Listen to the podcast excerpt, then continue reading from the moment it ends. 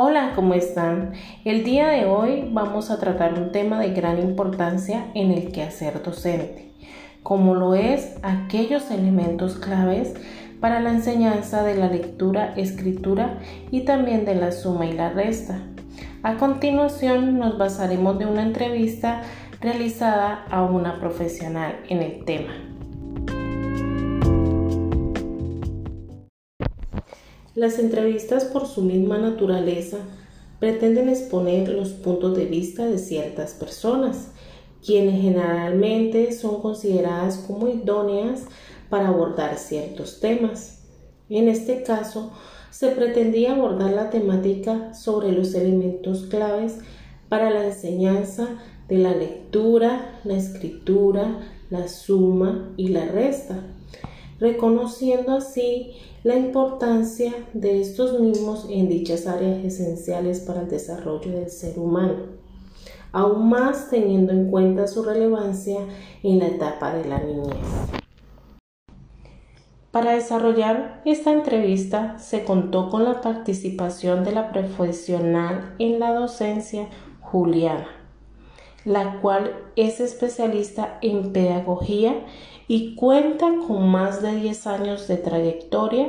en el área de la primera infancia.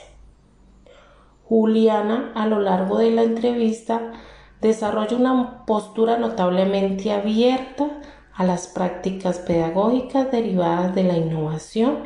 y la concepción de que los modelos tradicionales deben ser modificados para que estos se adapten a las necesidades de los estudiantes en la actualidad. Como primera pregunta, el entrevistador expresa su inquietud en torno a saber qué significa para Juliana la pedagogía y cómo asocia dicho concepto con los elementos clave dentro de la misma. Juliana, de una forma muy acorde a lo que se debe realizar en cualquier tipo de charla, realiza una breve introspección hacia lo que considera como el fundamento del desarrollo del ser humano, lo cual es la enseñanza. Definir la enseñanza no es para nadie una situación fácil de sortear. Y es que tal y como lo menciona Juliana, el ser humano nunca deja de aprender, lo cual hace que su importancia en el hombre no se pueda cuantificar o encasillar en cualquier tipo de indicador. Entonces, cabe reflexionar sobre la idea de ¿qué sería de la civilización humana si el hombre no hubiese evolucionado en las prácticas de enseñanza para que la especie compartiera los conocimientos en torno a cualquier aspecto en específico? Si bien en esta entrevista el tema central es la enseñanza de la lectura, la escritura, la suma y la resta. Todas estas nacen de la capacidad del ser humano de comunicarse y que dicha información trascienda de generación en generación, las cuales se encargan de ir nutriéndola conforme a los resultados de las investigaciones que se llevan a cabo es decir, hoy en día los indicadores que desarrolla el Ministerio de Educación se basan en indicadores de hace mucho tiempo atrás. No obstante, aunque se basen es estos el conocimiento y las acciones de los profesionales a lo largo de los años han establecido nuevas metas o enfoques, los cuales han ido modificando los mismos para que se adapten hoy en día a las nuevas dinámicas en las que se desarrolla el niño como estudiante. En otro momento de la entrevista, Juliana menciona que el docente debe ser el encargado de investigar los aspectos o elementos fundamentales de sus estudiantes, con el fin de identificar las necesidades de los mismos y así formular distintas estrategias para la mayor comprensión de los contenidos. Y es que no existe nada más acertado a la realidad que la concepción de que todos los seres humanos aprenden de la misma manera. Y enfocarse en esto hace que los docentes busquen individualizar los procesos o, en la medida de lo posible, buscar herramientas que permitan actuar en consenso con las debilidades y fortalezas más presentes en el curso.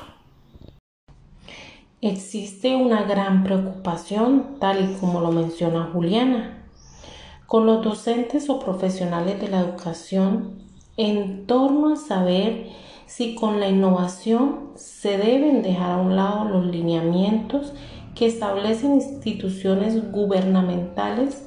tales como el Ministerio de Educación, los cuales son muy enfáticos en que se deben cumplir ciertas acciones por parte de las instituciones prestadoras del servicio educativo,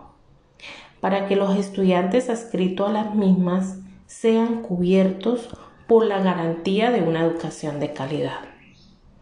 Dicha preocupación mencionada con anterioridad es desarmada por Juliana, con la concepción de que aquellos lineamientos nunca van a ser rezagados por el proceso de la innovación. Esto lo explica tras exponer que los estándares de competencias y demás siempre deben ser cumplidos por el docente es el que se debe encargar de que estos sean considerados como las bases para que se generen estrategias dentro de lo posible, lo cual representa en los estudiantes un mundo de oportunidades nuevas para sortear aquellas dificultades que representan en muchos casos la aplicación de estrategias y elementos tradicionales para la adquisición de dichas competencias.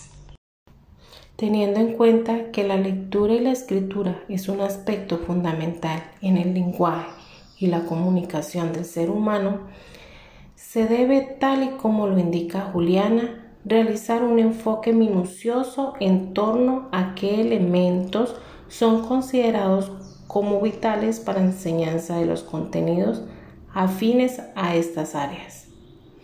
Para que el resultado de esta investigación sea una mayor adaptación de las estrategias pedagógicas en cuanto a la falencia de los estudiantes que están recibiendo dicho conocimiento.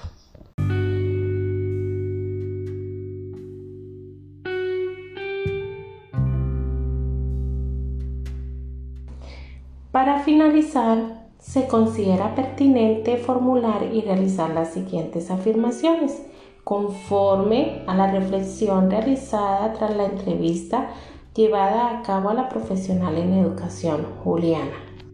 Los elementos son vitales dentro de un proceso educativo,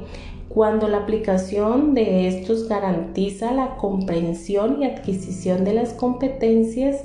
y conocimiento básico en cada área en específico. También los docentes deben generar las condiciones necesarias para que los estudiantes adquieran el conocimiento de una forma eficaz de la mano de la utilización de elementos que conforman las prácticas pedagógicas.